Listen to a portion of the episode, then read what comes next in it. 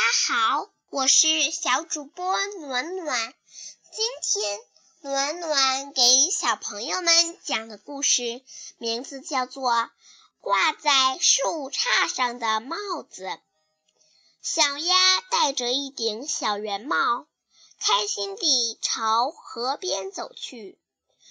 呼，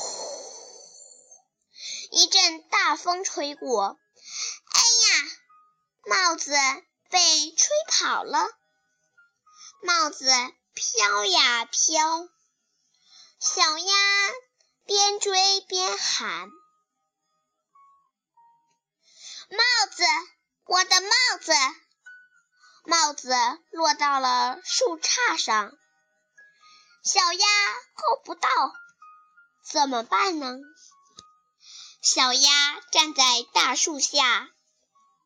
他动脑筋想出了好多种办法，最后小鸭想了一个最好的主意。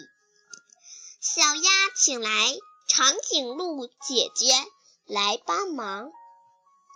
长颈鹿姐姐个子高，她抬起头就把帽子衔了下来。现在帽子又回到了。小鸭的头上了，小鸭可开心啦。好了，小朋友们，你们是不是很喜欢这个故事呢？故事里讲的都是什么？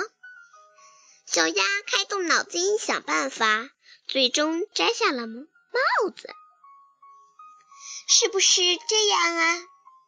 小朋友们，如果你们也需要别人帮助，可以想一想这只可爱的小鸭子哦。